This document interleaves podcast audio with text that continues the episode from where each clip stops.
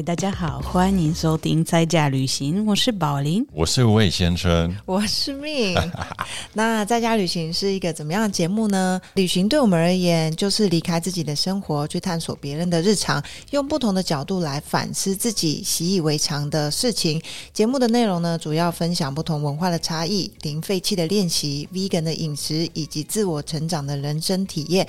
让我们一起用探索的心来展开每天平凡的生活吧。哦，讲的很好哎，对，讲的很好。OK，最近一些烦恼，因为我跟你们分享，最近我看一个韩剧，然后一直让我思考一些。最近你不是一直都看吗？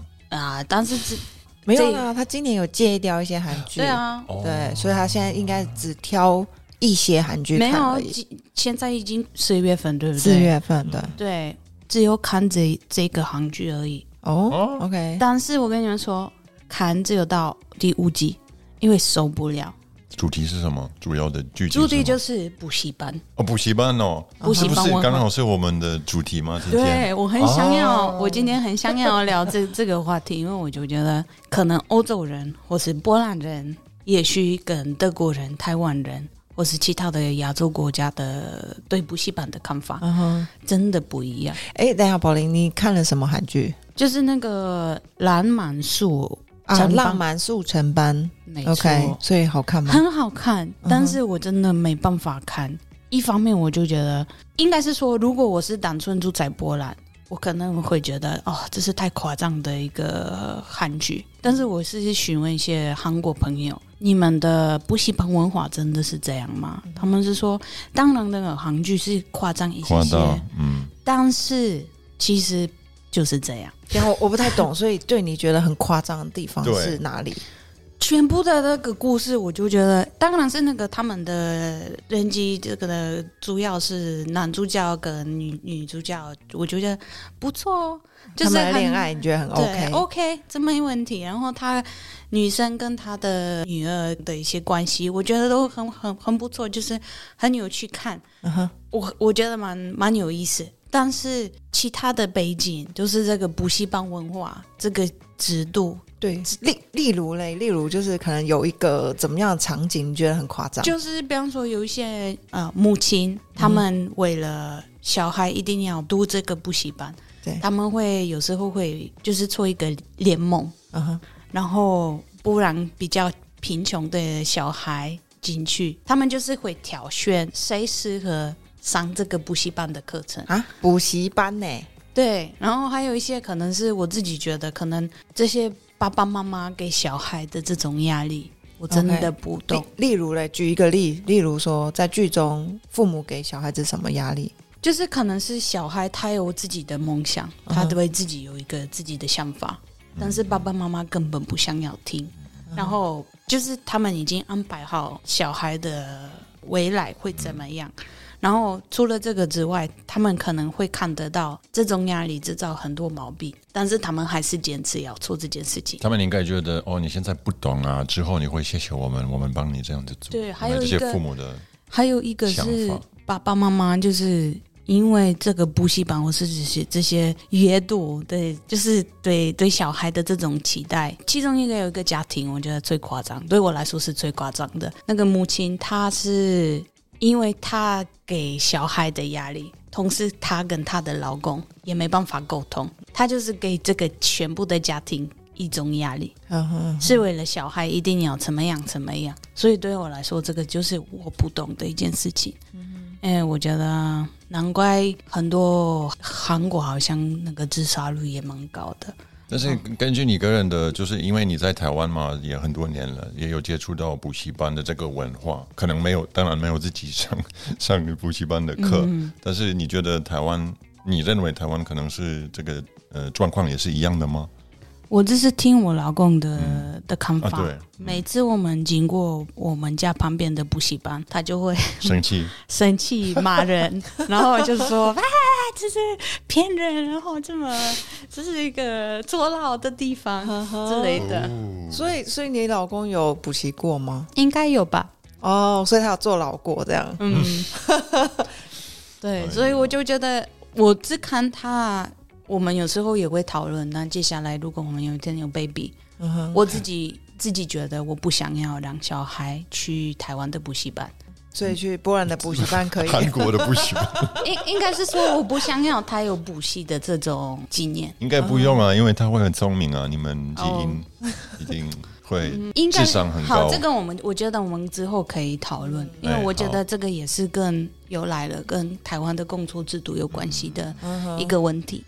对啊，我觉得他是直接连贯的啊。嗯，对，对啊，我觉得如果我自己的话，应该是说，我觉得补习有分几个程度，有一些是可能国小就开始补，然后国中去补习。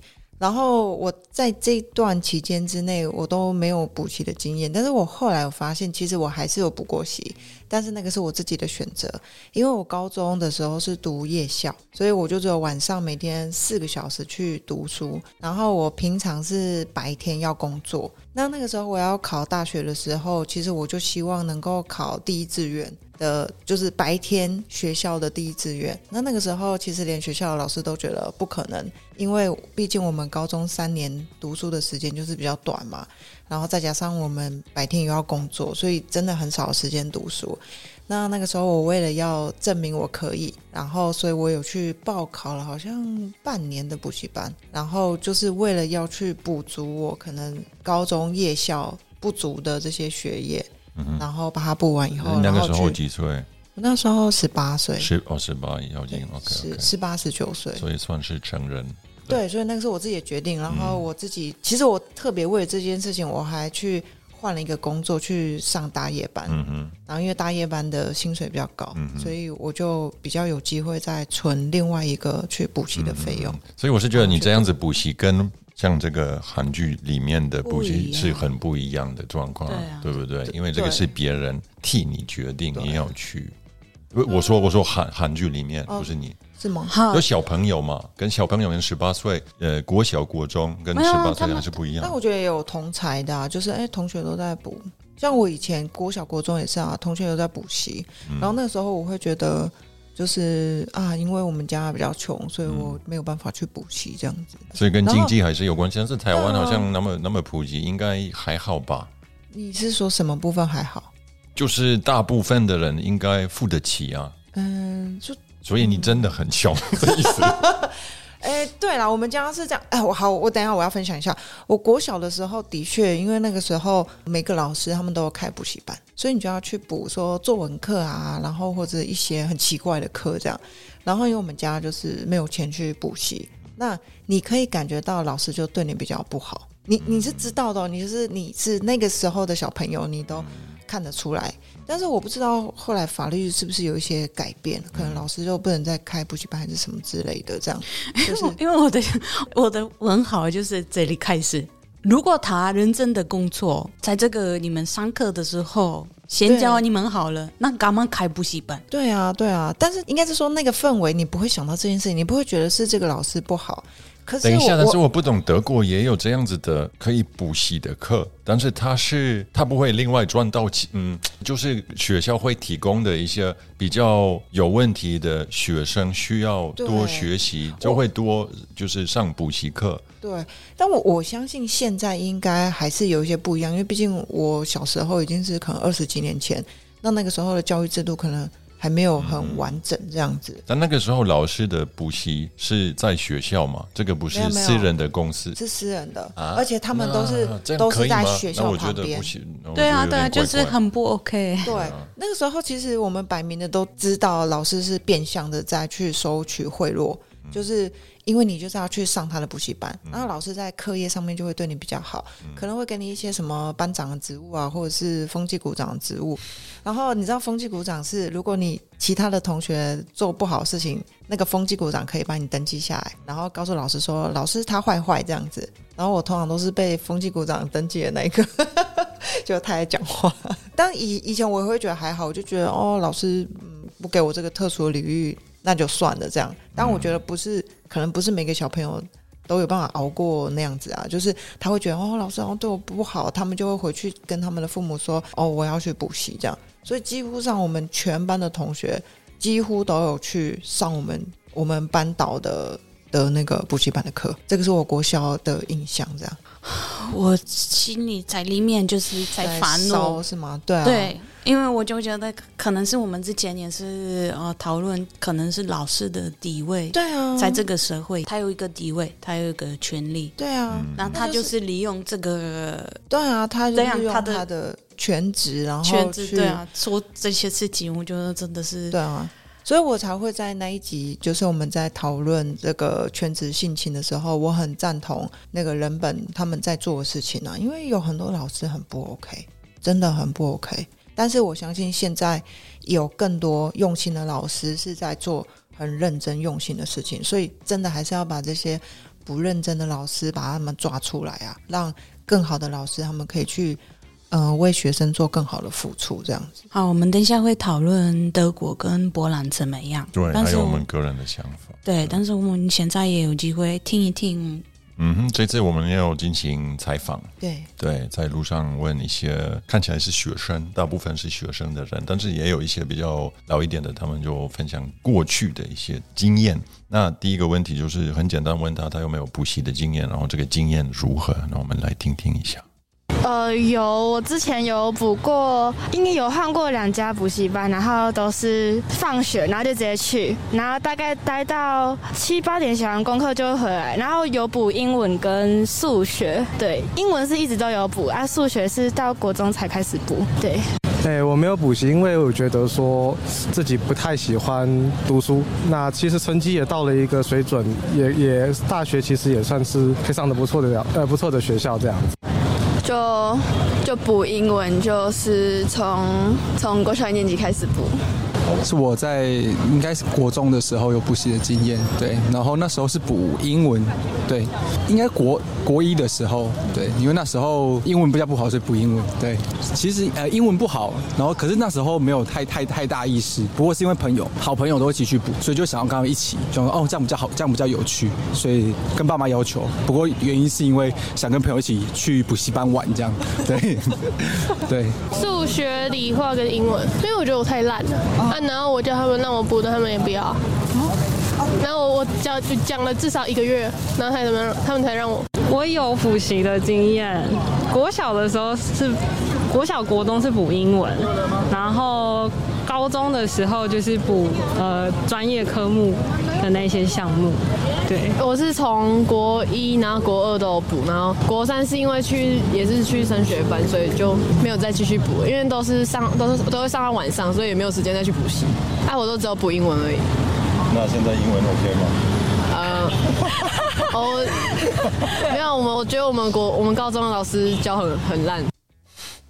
好，好，第一个我觉得很明显是英文，英文是大家的恩默。对，英文跟数学，英文数学，英文数学，对。Oh my god！但是我们问了好像两三个人，最后我们说，那英文补那么多年，现在你可以用英文讲一下，就是介绍呃台湾补习班的这个文化吗？呃，不要不要。但是我要补充一下，因为我以前国中的时候，我英文真的超级烂。然后因为我以前是读那种升学班，然后我们班上很多英文很好的人，他们都说他们从小就开始补英文。嗯，所以那真的不一样。我在学 A B C D 要怎么写到 Z 的时候，他们都已经可以对话，可以对话。对啊，我还在那里学 How are you 的时候，就是已经等级都不一样了。好，那我们这里到英文的部分，我跟你们分享我对台湾的补习班的看法。因为我曾经，嗯，我有一个纽西兰的朋友，然后他跟我说：“宝林，我圣诞节的时候我要回家，你可以代课吗？”我跟他说：“你知道我不是母语者吗？”然后他说：“没关系，你跟我们的老板补习班的老板你去探一探。”然后我跟老板说：“你知道我的英文不一定很好，然后这不是我的母语。”可不可以？可以啊，你长得很像美国人啊。他就是跟我说，没差，你是白人，爸爸妈妈开美女的时候会开心。对。然后我在那边待过课，好像两个礼拜，因为就是那个圣诞节的那个时间，啊，每天发怒了。为什么呢？第一，因为我就觉得补习班的要求很很智障。就是他一定要你每次就是小孩，他们要不要说今天是 A，他要就是 A 抬头的 Apple 啊对，，Angry，然后一定要就是有点没有实时的，就是你你永远实用的，没有实用的字，然后很就是很突然，然后我自己觉得这样不是对的，然后才来他们听得到斯拉夫口音，他们会说，呃，就是小孩他会跟我说，宝宝莉你不是美国人，嗯哼，我们要学习美语美美国美美呃国的强腔调。哦，我是跟他说，但是你知道呢，其实这个世界上就是英文都是 lingua franca，就是你不管去哪里，你要跟印度人、波兰人、俄国人，跟每个人都要用英文。所以你现在有这两个礼拜的机会，你可以学习斯拉夫的口音，但是他们也就是可能是也不行。好，没差，OK。有有这样的情况，但是最糟糕，小孩其实连不知道怎么介绍自己，但是他们要背起来一些诗人的一些作品，然后就是这个英文，它是古老的英文，现在人家根本不会用到这些字，所以两个礼拜后我要考试他们，他们就是要背起来，因为他们根本不知道这一只、这一只、这一只，因为这个跟我们生活太远了。啊，所以我觉得我是跟老师、跟台湾老师、跟老板，我是说我们为什么要教他这些东西？他是说为了爸爸妈妈开心，嗯，因为他们这样才有机会继续付钱，没有，就是他们这样才可以，比方说去表演的时候拍下来他的小孩然后秀一下，对。哦，然后我自己觉得，那时候我真的觉得我，我如果有一天我有小孩，我不会让他去补习班，因为我真的觉得，第一，我应该也不要当老师，因为我根本在法规上面，或是我根本不是母语者。对，那如果我当然，如果可能有时候不一定母语者是最好的，有可能如果我我的专业就是教英文，那没事。嗯，但是他们的条件就是这个条件，你要白人就可以，我觉得这就是一个很大很大的问题。然后第二个就是这个考试的制度，因为有时候遇到一些问题，比方说考试的时候，我觉得，哦，其实这个回答也可以，A 可以，C 可以，就是你给我就是一个 context，你给我一个背景，你会怎么使用它，嗯哼，那就 OK。但是才考试的那个制度，你只能有 A 或是 C，对，那这个就是问题。对因为小孩根本才这样的制度不会有自己的思考，他只是学习怎么回答这些问题。所以，就我的经验到这里，我只只觉得补习班真的有点恐怖。其实我觉得宝林有指出几个我们教育现在的问题啦。第一，当然就是我觉得我们台湾的制度现在还是比较难从就是选择题。变成申论题，就是我们现在还是会是非，就是哦，这个是对的，这个是错的，所以会导致你知道吗？甚至我有时候我有一些朋友，他们在面对一些时事的时候，他们会很困扰，他们会觉得说，为什么现在说法这么多？就是比如说，美国有说美国的一个呃说法，中国有说一个中国说法，然后不是民进党有说一个说法，国民党一个说法，到底哪一个是对的？或者是说他们根本就没有去想，他们就选择说哦。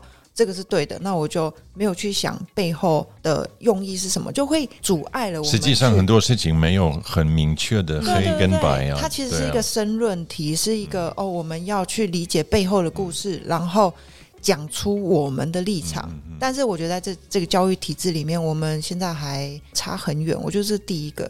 然后第二个，其实我觉得宝林刚刚讲那个我还蛮意外的，因为在过去可能十几年前，台湾真的是这样，就你只要是白人，你即使不会讲英文，你都可以教英文。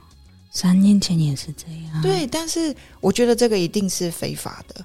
是非法的。对，那对啊所以我觉得这个也就要回归到提等一下，你醒这样子家长啊。，如果政府听到，你会被踢出去啊。没差啊，哦，我说台湾啦、呃，没有，就我我只是觉得没现关系，在我也有这样子经验，所以如果对。就我们两个其实这个是我等一下想要问你的。不过，不过我还是要提醒家长，就是你们在选，如果真的要花这个钱，你们要去合法的啊、不要去找一些你看，连像宝林，但是那些我也不一定知道啊我他们不一定呃对我知道啊。而且我我其实觉得，如果是波兰人、德国人或是其他国家西班牙人的白人嗯，这样的的条件，我觉得这是错的。应该是说学校也要跟看。我是我对学习的态的，就是有没有教师资格？对对啊，资格因为问题是我有很多很多朋友，他们有些是合法的，有些是非法的。我不能现在讲谁，但是重点重点是因为他们是白人，他们可以领很好的薪资，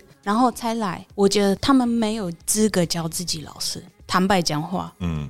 嗯，他们我觉得不公平的也是，我希望有很多就是当地的老师，其实他们的教能力很好，对、就是很好，但是只因为因为是台湾人，没有西方人的对，所以他们的薪水比就很低不会或者是比较教的难找到，老外还要对对对，找到这这份工作啊，你们知道最夸张的事情，我有一个 A B C 朋友，嗯嗯，他的中文完全不会，嗯。嗯，他是跟我说：“宝莉，你的中文比我好。”嗯，但是当然他是母语者，但是因为他的脸是台湾人的，对啊，因为他爸爸妈妈是台湾的，所以他现在想要在这里在补习班找工作。可，以想象，真的很困难，真的很困难。而且你会觉得很被屈屈辱啊的感觉啊，这个也是另外一种种族歧视啊，就另外一种种族歧视，因为他们自己的 自己的种族会歧视你对啊其实。对这个是一个，然后还有，比方说有些国家，菲律宾、贝利时、圣卢西亚，他们的母语就是英文，嗯，但是当然他们的口音不一定是美国，大家都追求美国的口音，但是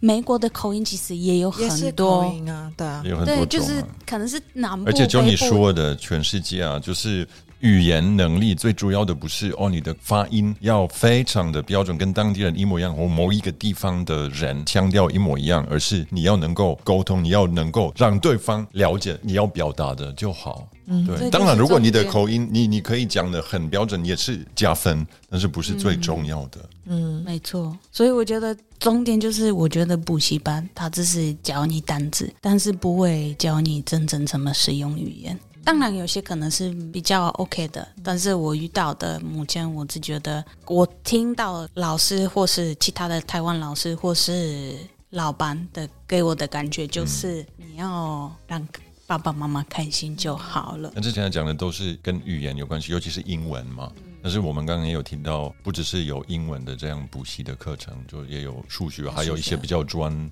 专业课啊。对，所以也不一样，所以不能把就是把它就混在一起啊，可能也有一些区别嘛可。能刚好是那个韩剧里面，嗯它主要是数学的补习班。我就觉得数学比较适合，就是答案一二三四，这个比较可以呃系统化，但是怎么就是使用它在实际的一些问题也是要在里面。对啊，就是不是哦 A B C D 加什么加，而是哦我有建筑物，然后它的高度就就是实际的一些问题、解决问题的能力。对，我觉得数学，因为以前我们在学的时候，可能老师比较多会是教你背公式，所以甚至可能有一些我觉得比较不好的教法。会是可能给你一些口号，让你去解这个题，就是哦，你只要看到这个题型，你就他可能还会去创造一个可能很白痴的句子，然后就让你去记得这个公式。可是这个这样子的东西，你可能之后他就是面对考试，考完试以后他就没有用了。那我觉得像魏先生刚刚说的是，如果你可以直接告诉大家说，哦，我为什么要去用这个公式去算算它，然后去理解它，未来在呃可能你人生什么时候可以用到，我觉得这个比较不会是补习班要教的内容。原因 OK，就比较基本的一些对，原因是因为的它它是要应付考试用的、啊，嗯，所以你你有补过数学吗？就是我那个时候是就全补啊，哦，对啊，那十二乘以十二是多少我不知道啊，？What？我要计算一下、啊。快点，很简单。我跟你说好，好，最尴尬就是到二十、嗯因为你二十以上就可以用计算机。哦，这是我 考试的时候吗？有对，吗？是吗？因为比方说在波兰，我的数学老师跟我说，嗯哼，国中对你，你干嘛要这么认真，就是背起来这些？也不是背起来，这个也也可以学习，它也有一些技巧，那。十二乘以十二是多少一？百四十四啊，十三乘以十三是多少？呃，一百六十九吧。哦，那我我都会就24比如说这个就十三乘以十十就是一百三，然后三次十三是三十九，所以三十九加一百三，哦，但是这个只是一个小小的细节，对对对对。我我只只觉得比较复杂的东西，当然你用计算机，重点是你要知道你要知道为什么使用你要做你要走哪一条路，然后用什么方式哦。计算出来比较重要，没错。对啊，那命你自己认为台湾的补习班一般，当然我们不能以偏概全，但是你个人觉得台湾的补习班，不管英文或者是数学或者是专业的，是有效吗？整体来讲，我。没有一个明确的答案。对呀，因为对我而言，我真的我不是一个很赞同台湾现在教育体制的人呐，所以补习班是现在台湾教育体制的延伸物啊。所以我我也是觉得这个就是重点，它只是教育的一部分。对，而问题就是这个教育的方式，其实大会之后会影响到我们的工作、我们的家庭、我们的人际关系，其实会影响到很多事情。对我来说是这样，因为假设比方说你你说之前老师好像是跟你一些 tips，你要怎么解决这个问题，对不对？那我去呃驾照补习班，嗯，对，一样的意思啊。一他不会教我怎么开车，开车，对，他只会跟我说，你考试的时候，你看到这个花盆，你这里转，你看这个，你这里转，对，而且他会教你说，你要转一圈半，或者是一圈又四分之一，对。那就是驾照的补习班，就在很标准的情况之下，你可以这么做，是吗？但是如果你他就是让你通过考试，对对对对对对。所以，我们考试的制度也有很大的问题啊。我们考试不是为了证明你学过这个东西，它只是一个表面。不过你讲的就是二十年前的，说不定现在比较好一点。所以我们先听一下我们在路上问的人是怎么回答。他们对他们来说，他补习的经验有没有帮助？我觉得有，我觉得有帮助是在我高中的时候，因为我高中的时候要升学的时候，很多同学都跑去补习，然后我觉得他们补习后，他们就很很有心得啊，所以他们后来成绩就变得很好。那他们觉得很有心得的点是说，他们觉得很多时候学在学校里面上课的时候，他们很容易分心，然后去补习班的时候，他们会变得很很专心。但我不确定是不是因为花了钱，所以我很专心。反正他们就是后来他们说，他们觉得补习班效率很好，对。所以我觉得对某些人来讲，可能补习。是有帮助，不过因为我后来呃高中、大学都就是反正就都没有补习啊，所以我自己觉得成绩上可能对有些人有帮助，因为有些人可能喜欢补习的那个模式，那对我来讲我觉得还好。哦，我很失望啊，因为我以为会很有趣，然后结果就是上一些无聊的文法，就这样。就是觉得学校加强班有一点，就是他会帮忙复习，比自己复习会好一点，就对，对。以以台湾的补习班来讲，我觉得对课业是是有帮助的，但是那那个就是取决于说你愿不你你喜不喜欢补习这个东西，以及你愿不愿意去接受它。那像我的话，我是从小就不太喜欢补习这种东西，所以说我个人是不喜欢的。但是我周围蛮多的人，他们是有参加补习班的。英文方面的话，小时候蛮有效的，因为补习班会教的比学校多，所以会在补习班学的东。西带到学校的时候，你会觉得比较有一种优越感，对，觉得自己好像比较厉害这样。但是渐渐的到国高中的时候，就是如果你没有一直持续的往下补，其实还是会跟学校就是没有办法比学校学的东西还要多。补习班刚好会很会准备这种方式的考试，所以就让你觉得哎，在里面很快就达到效果。但是有没有真的学进去，我觉得大概是不一定。就在补的时候很累啊，然后就是其实也听不太下去，是。有补跟没补其实都差不多。我觉得他们提供的一定会有帮助，但是你自己没有认真，就是没有帮助啊。那其实都要自己有意愿要读才会有成效。我觉得整体来讲，他们比较 比较正面，比我们对 看看补习的。但是我觉得前提就是他们认同了现在的教育跟考试制度啊。嗯你只要认同这个教育跟考试制度，它一定是有帮助的。对，如果你知道，哎，他提供的服务是针对这样子的一个考试，你可以过关的能力给你。而且我就觉得他有补习班，好像也给你一个很简单的学习方式、复习方式，因为你不需要自己想办法。因为假设方说是我学习中文。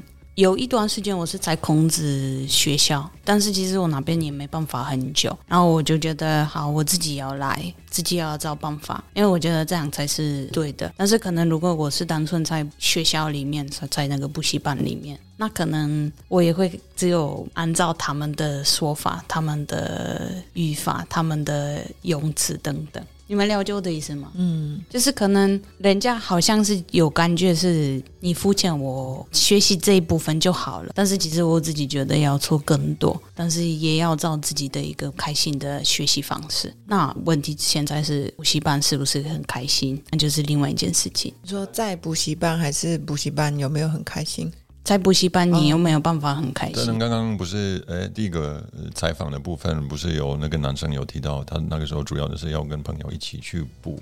会好玩的，嗯，所以也有也有这样，就是有延伸一些学生的社交时间呐。以以前我也有这个感觉啊，就是啊，你下课以后，你还可以跟朋友一起继续继续在一起读书，继续在一起。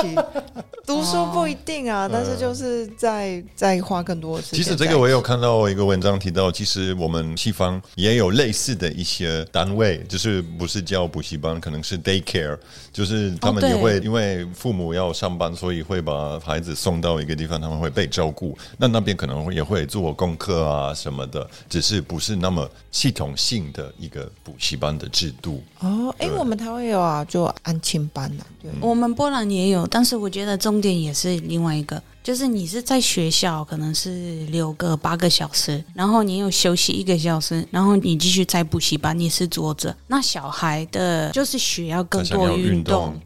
他需要，其实他需要接触太阳，他才有办法真正的之后露面。他其实我自己觉得，就是需要更多时间，就是在大自然，然后可能是跟其他的同学有一些社交吗？社交不是在在学校里面，在补习班里面。对我自己觉得，这个我们等一下我还会讨论，就是会不会限制小孩的各种发展的方向啊？但是我还是很好奇，波兰的话，如果真的是补习，因为命他有就是找到一个文章说，波兰其实全世界占好像前五名吗？对，里面前五名，八十 percent 的有补习的经验，对对，那个是《天下》杂志的一个报道，他就是说，据他们的《天下》的记者从哪里拿这些数字？对我也很怀疑这个，我觉得。太高了啦！但是它是披萨，披萨不是有披萨的那个，它会比较各种国家的学生、中学生的能力，数学啊、语言能力，然后它来源是这个，但是我没有找到原文，所以他们可能是把一些事情混在一起。OK，我觉得我我自己觉得波兰的这一部分应该是语言学校，可能是算是在补习班里面。你说有有这种的地方，language center 吗？language center。OK。为什么呢？因为社会主义结束，资本主义开始，我们失业率很高，很多人想要移民到其他的国家，可能是德国、法国、英国。然后那时候，可或者是台湾。呃，可能那时候波兰人还没有考虑到台湾太远了，但是我们就是有一个西方的一个梦想，西方国家就在可能是德国、法国、英国。然后我觉得那时候失业率其实也很高，然后连我妈妈她跟我说。宝莉，你我不会要求你学习数学怎么样，你 pass 就好了。但是你语言你要学习的很好，所以我唯一的补习班的经验就是语言。所以你学什么语言？那时候好像也是英文。OK，所以也是在你中学的时期嘛，就大概因为我的十三到十五岁。呃，第二个语言是西班牙语，然后我的学校没有英文。但是你我问你啊，那个时候跟现在是不是大部分还是跟这里补习班不一样，比较偏像美国那样 tutoring，就一对一或一对二小课程，针对你个人的一些需求，这样吧？不一定，但是我们的补习班不会，我上过的补习班就是可能是一个礼拜一两次，一个半小时就结束了。那多少学生起？可能是六位。OK，但是比较小嘛。对补习班这里，我个人的经验 是还是会超过啊，就是十、十五、二十啊，就就一般的跟学校一样，比较大，比较人比较多，所以我觉得这里就比较难教他们比较实用的、比较简单的、容易的方法，就是好，我们今天要练习的句子是 What color is my blah blah blah？然后 green、blue，就你懂我的意思吗？因为那么多人啊，那比较难针对。就是他没有办法，每一个人可能进度也不一样啊，那个水准也不一样啊，对啊。但是在德国，我知道的是，好，我找到的一些数据是有补习的经验的，但是不是跟台湾一样补习，可以教他辅导吗？辅导的课程。那在德国，通常我觉得是比较一对一或者是一样啊，几个几个人一起。嗯。那小学的话是六趴有补习的经验或者是辅导的经验，中学大概十五到二十趴。那我小的时候，我好像没有没有去过，呃但是我是比较特别，因为我没有时间，我爸爸都带我去那个网球场打球，所以我没有时间补。所以可能你老是跟你父母说啊，魏先生应该要补习，然后你爸爸就说、哦不行，他没有空，他要去跑步 对。对，但是在德国就比较会算是比较特殊的状况啊，就不不会那么普及。像台湾，我有查到一个好大概大概可能是四年前的，你们知道吗？有多少间补习班吗？台湾多少间补习班哦？不知道三千间。一万七千，这个数字 OK，我没有办法保证这个是正确的，但是好像是大概是这样子。十年前是更多，现在比较少一点。那可能疫情之后可能更少，但是还是很多。那一万七千，那德国我找到的数字是整个德国有四千个呃私人开的这样子辅导、辅导中心或者是之类的补习班。那德国大四倍啊，就是人口，但是比台湾就是少很多，所以没有那么普及。因为应该是说你要那个定位是什么？因为我也觉得人家对补习班的感觉，因为我们单纯波兰的话，我觉得单纯是你说的辅导的嗯安静班，嗯或是语言学校。那再来，如果你真的需要的话，就是家教，家教就会对数学。如果你真的不行，那你就会有家教，的就。tutoring 吗。对，对，这个德国也有，这个应该是包含在里，我不太确定它会不会分这两个。当还有还有一般的，不好意思，一般的学校还也会有特别开，就是像你说的，在台湾也有老师他会另外开补习的课程，但是这个就是在学校里面，我觉得比较正常，就是他不会特别的到特别什么呃利益吗？对，他就这不是私人公司，对对对对，他就是在学校所以里面。在德国学校应该不会有这样子利益冲突嘛。其实我以前在国中读升学班的时候，我们好像也是老师他会自动就跟你说，哦，你暑假你要来学校，然后我们几乎所有人都会来学校就一直读书，然后老师他们也会坐在那边，但是他就没有再额外收费。哦我我觉得还有一个，现在我一开始说的，我觉得这个补习班制度其实跟台湾的工作制度也有大的关系。为什么呢？因为爸爸妈妈上班的时间就是九点到六点，很常常要加班，人家就是根本没有时间，就是可以。因为比方说在波兰作息，我们的作息是差不多，我妈是八点上班，但是十点下班。所以小时候的我不需要去补习，因为有人在家会照顾我。但是我反正我觉得在在这里有时候，如果是国家的学校，时间到了十点，爸爸妈妈要来，但是你你们跟我说谁十点可以下班？那现在就是，如果是只有一个人的收入，我们又没有办法，这个家庭就是真的有资源吗？而且我也不觉得为了小孩，妈妈也要放弃，或是爸爸也要放弃自己的其中一个父母自己的工作，因为这是我们生活也是非常重要的一件事情。那变成，那你不能做这件事情，因为你你还是要再继续工作。那小孩只能去补习班等你回家。其实这件事情，我个人的人生经验我有点不懂，因为我从小就是下课放学的时候自己走回家，然后父母在忙，然后我就自己去到处去玩啊，所以反正家里也不会让我去补习嘛，然后我就自己找乐子，也是玩的蛮开心的啊、我我自己也是，因为我十二岁的我，我就去，就是每天就要坐公车，对啊，但是这个是爸爸妈妈给我的一个，应该是说他们不会怕，但是台湾爸爸妈妈会有时候太担心小孩，他去上大学的时候，他才开始有自由。可能我的经验跟 我我我记得我就是是国小第一天上课的时候，就是老师会说一定要父母来啊，然后我就跟老师说，老师我妈妈说我自己走回家，然后他就说不行不行，所以他真的一直把我留到最后，完全没有人来接我，他才终于相信我说，嗯，好吧，那你就自己走回家。但是我觉得就是因为你的可能是你的家庭的关系，对，因为我没没有人想绑架我，没有钱。对，但是我觉得很有意思，也是就你刚刚说的，我也有提到过，其实可能对一些父母们来说，它只是一个叫像安心班，就就可以把孩子关在一个绽放的地方。对啊，像我们在德国或者波兰也有这些地方，不是不是补习班，然后可能不会那么严格的就一直要上课，而是好做功课，然后也可以玩，但是有人照顾你。但是我觉得有趣的是，其实因为我我以为或者是我觉得补习，那它本身这个意义就是你不足的地方，你再去补。但是我们采访的时候，也有几个人有提到，其实，在台湾他的朋友是很多成绩已经很好，但是他们或者是父母觉得，哎，你现在才九十五趴，还有五趴可以压出来啊，所以你要补习。对，然后我我这个我就觉得对啊，这就是这很可怕。台湾补习的意义啊。我是应该是说考试制度的很大的问题。对啊因为，我现在我很多外籍朋友，他们如果是在补习班里面，他们最怕就是考试期末期末考，考到的时候，因为如果比方说小孩得到九十五 percent，九十五趴之后，会有一堆爸爸妈妈抱怨为什么没有一百，哎，那你会觉得，因为才我们九十五，就是已经很好。对啊，这个真的那为什么你你应该是先跟小孩说你棒棒的，就是五 percent 很好，但是爸爸妈妈不会，爸爸妈妈会说你还有进步的空间。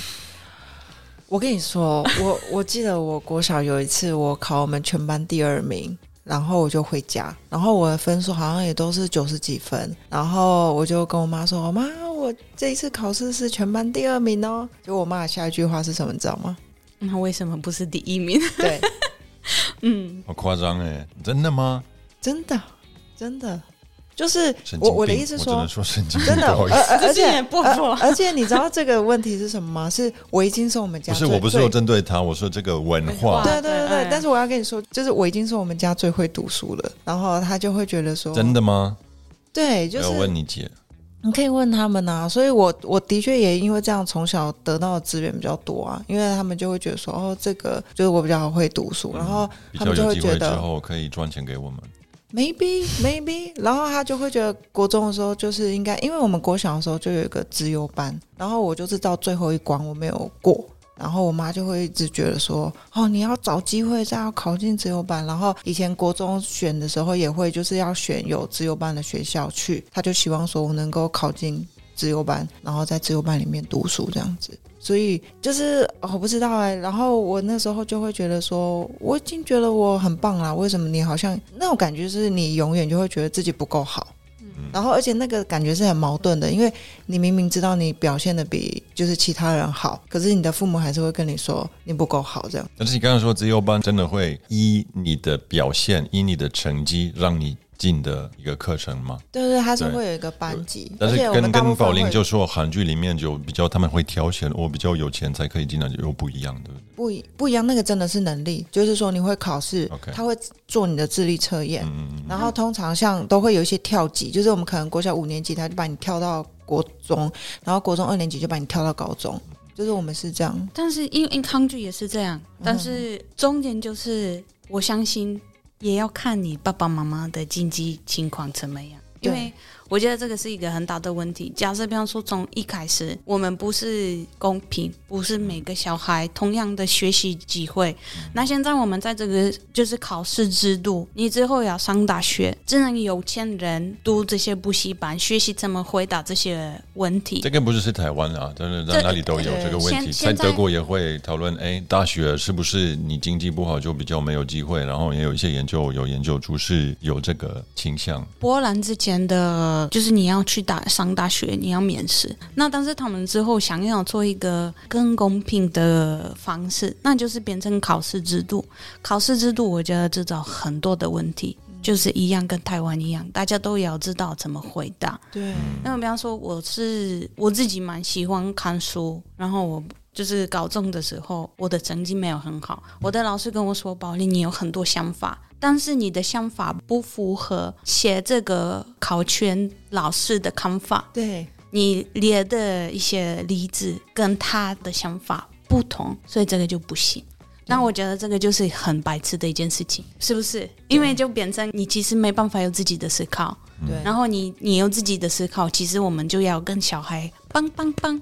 但是其实才这种考试制度，他有自己的想法，那老师就跟自己跟你说这是不对的，因为你这样没办法过考试。对啊，其实我之前我知道德国，我不知道是百分之百，但是很多的大学都是你好像你不一定，你考试要进去不一定很难，就是你可能做一些面试还是什么的，你就可以进入到那个大学，但是你要从那个大学毕业很难。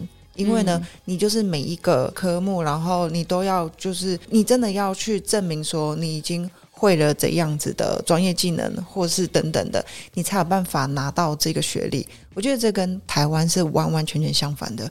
台湾是要进入一个大学，就是好的大学很难，你就是要很会考试。非常会考试，你知道我当初反正哎，反正就是某一些人生的际遇有点不一样。然后我大学我还是要去考一个夜校，我那个时候基本上我是榜首考进去的。可是我后来考进去以后，我根本就没有再继续读书。我的英文就是商业英文是被当了四次，然后最后一次，我觉得那根本就是老师已经觉得说我只差这一科要毕业，所以他就让我过。然后我就可以毕业了。但是大学四年里面，我到底有认真学到什么东西？就另外一件事情。对啊，另外一件事情，就是我们可以也是可以聊一聊，要不要上大学？我觉得还是有意义啊。只是我觉得现在的教育制度就很可惜啊。你真的要进去以后，你学到什么东西，而不是你要进去的那个门槛很高。嗯，对。这个是一个，然后我觉得也是。现在我是常常会去教课，是常常去演讲，高中、大学等等。然后我觉得很大的问题就是小朋友、同学真的太害羞。我有可能他们有自己的想法，但是因为可能是因为这个考试的制度，他们就会直接跟我说。我是跟他说：“你为什么在大家的前面没有提这个问题？”然后他们会说：“因为这个问题我不知道是对的。”我是跟他说：“等一下，问题有对的吗？没有这种东西，问题就是问题，我才会跟你说对不对？没有不对的问题。”对对啊，所以我觉得没有不对，或者是蠢，或者是奇怪的问题。对对啊，但这个应该不止台湾有这个问题。对，我也有这个问题。对，我觉得魏先生有这个问题。对，哎，等一下，但是魏先生也是说你之前有补习班的，在台湾补习班的一些经验。有啊，有啊。教什么？就一样英文呢。哦。但是只有一个礼拜一次，然后半年。大概半年，所以你那个时候也教学生诗吗？诗没有，诗没有，没有，没有，都是 课本里面的英文的句子，很简单的。banana C，我很用功，我很用功，认真啊！我不知道我的教法有没有很好，但是我有很努力啊。对，其实那时候魏先生真的为了这个做了很多的教材，然后他还在想说，我到底要怎么样让同学可以更融入这样子。所以我觉得认真就是用功度吗？用功度可以给我十分，啊，教法内容可能五分吧，因为没有很多经验了。但是尽量啊，觉得比可能一些没有那么认真的老师的老师还是好一些。错。那最后最后一个阶段，我们要回到国小跟国中，因为我们还有要讨论的，刚刚已经有接触到提到的，会不会限制学生的学校之外要探索的一些方向？那我们现在先来听听我们采访的第三个部分，台湾学生或者是过去学生的想法。会会有一点限制，因为就是放学就直接去补习班，然后回家基本上都八就洗完澡就睡觉，所以基本上没有什么娱乐活动之类的。啊，假日有时候也要去补习班，所以也不太能跟朋友一起出去之类的。后来就是因为回到家就没有时间了，是不是家长不是家长说要去啊？是我自己说要去，所以就也我没差。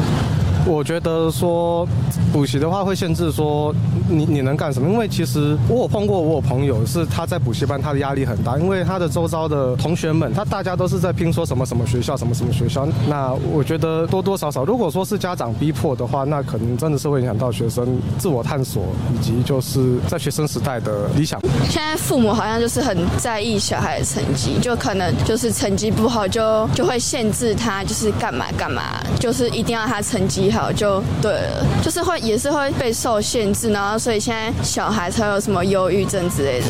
以学生时期，就是不是大学这种类型，就是比较关在学校念书的这种时期，我觉得其实反而跟同学的互动是更多的。对我会觉得，就是补习其实虽然真的有压力，但是真的也是蛮快乐，就另外一种快乐。但是如果今天是大学的时候的这一种，就是真的已经开始探索人生的话，我就会觉得它会比较限制时间，增加学习吧。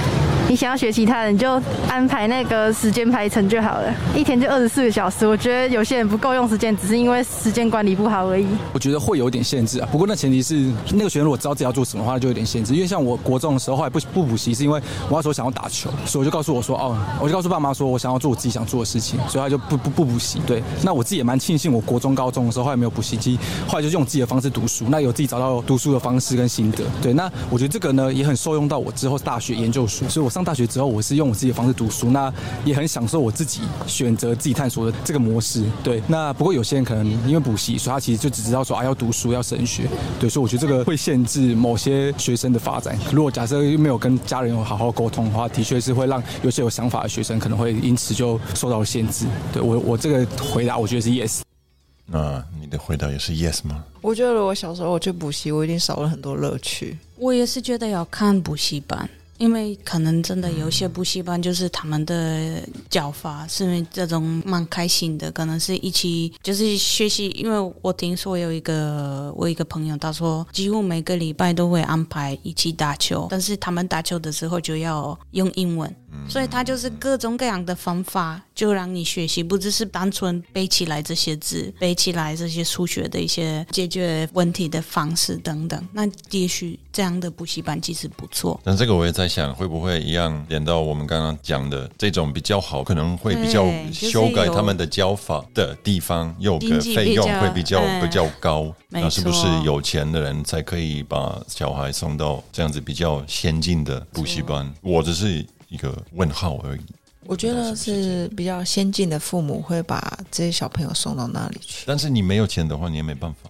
嗯，怎么改变台湾补习班的文化？让他每一个小孩可以有自己的想法、思考能力跟探索的空间呢？我我自己觉得，这个现在如果要改变的话，也要从爸爸妈妈开始，因为我看一些，就是爸爸妈妈现在的小孩是未来的爸爸妈妈。对，但是我们是就是每个时代，他有我们可以改变什么？现在小孩其实他也没办法改变什么，他只能按照这些游戏规则。那爸爸妈妈他现在才有权利说。我觉得爸爸妈妈现在才有机会听小朋友想要做什么，想要做他生活要陪小孩。因为有时候我觉得补习班也是一个爸爸妈妈其实没有跟小孩沟通一个很大的问题。然后你就要就是让他送过去到这个地方就好了。但是我我得说，我们采访的那些人，这个我们没有剪出来啊。但是我们采访比较老一点的，就是已经有自己小孩的两三个夫妻嘛。呃，我们另外有问他，那之后现在小孩还太小，但是之后你会送到补习班吗？然后他们都一样是说，就看他。对，会跟孩子沟通。当然，这个也不没有代表性的一个调查，但是至少我们问过的这三个都是比较算是年轻的夫妻，他们现在想法是对，要比较自由，不要跟我们过去一样。其实我会想说，分两个方面，因为去补习班一定会有家长跟小孩嘛。那我觉得对于家长来讲，就是譬如说现在的家长现在可以做什么事情，就是也许就像刚刚宝玲说的，我们要思考一下，我们把小孩子送到补习班的用意是什么？我们有没有跟孩子好好沟通过？如果孩子觉得这个是我需要的。并且也可以从中获得成长的，那就继续。但是如果小朋友觉得我需要，但是现在好像没有办法学到什么，那也许就是更用心的帮他去找个更适合他的补习班。那我觉得小孩子也是一样，就是说，如果我们现在有呃听众，你也是属于就是需要去补习的孩子，那我觉得这也是一个时间，你要去思考说，就是你需不需要这个东西。现阶段可能你有课业压力、社会社会压力等等的，如果你去思考以后，你觉得。Yes，这是你需要的，或者是你觉得这不是你需要的，因为你已经很清楚的有，譬如说，就像刚刚我们有一个采访的人说我想要去打打球，对我想要去干嘛？我想要去，譬如说学音乐，或是任何你想要做的事情。那我觉得就把它整理起来，去跟你的父母去沟通。然后我觉得只要是沟通，也许没有办法百 百分之百是达到你想要的，可是中间一定可能会有一个妥协的一个办法。即使是没有，这也是一个人生的过程，让自己去学习如何为自己想要的东西去做一个争取，这样子。然后也要看，就是可能是全国家或者全部的人民也要思考考试制度对啊，是正确的吗？对啊，这是我们真的要的吗？对。但是我真的相信啊，因为这种。比较大的教育或者是考试的国家的制度，就是它一定是有慢慢的正在调整当中，只是它很难，就是说我现在就调整到位到一个正确的部分，因为我觉得我相信第一，没有人知道什么是最正确的或者是最棒的，所以一定是在尝试以及失败当中去做一个调整。那我觉得这个就是一个一个进程啊。所以，真的，我相信现在有很多人在努力做这件事情。当然，也有很多就是老古板的人拖着这件事情。可是，我觉得这就是一个社会的眼睛，就是说，我们要持续的去关注，然后有意识的去推动，但是也要给他一点时间让他成长。我觉得这个是我们对于大众的部分可以去努力的地方。这样，好像这个就可以当我们的结论吧。对啊。很好的结论，但是我在想，是不是有在有一些听众，他们自己有小孩，他们都觉得，哎，你们三个人都 自己都没有小孩，说的很容易啊，什么资格讲这些话？对啊，那如果就是如果你是这个有小孩子的父母，你有一些什么这样子的想法，然后或者是说，哎，我们的这些 tips 是没有办法解决你的问题的话，也欢迎留言给我们，那我们。也可以针对你这个问题呢，再去帮你做不同的采访，然后呢，来帮你一起解决这样问题。我我觉得我们也没办法这么解决，但是我们帮你一起想想办法。对，可能是互相就是听多一点的声音，因为因为真的我们没办法很客观吧。对啊，最重要是我们没有自己的小孩，小孩，对，我们只能分享我们自己自己。真的有的话，可能想法也会也会有些变化。每天打啊，没有啊？你去补习班哦。按照那个韩剧你还是会推荐吗？就你就不不要不要看？所以你有看完吗？没有，我听在第五集。因为我真的没办法，没办法继续看。嗯哼，所以我们开了一整个节目，只是因为他看了前五集。对，因为重点是真的，因为我看我就觉得太恐怖了。我真的，如果我不知道，说不定最后还是会有剧情，会是那个所有的韩韩国补习班被取消，然后学生自由了。应该不是吧？它是比较 real 的 一个故事，这不是一个什么 fantasy。好，那今天节目大概到这里告一个段落，谢谢大家收听，希望你们会喜欢我们今天为大家准备的内容。然后，如果你们想要找我们，记得可以找 Sofa Explorers 或是宅家旅行，在哪里？IGFB 还有 YouTube。那下次见哦，下次见，拜拜，拜拜。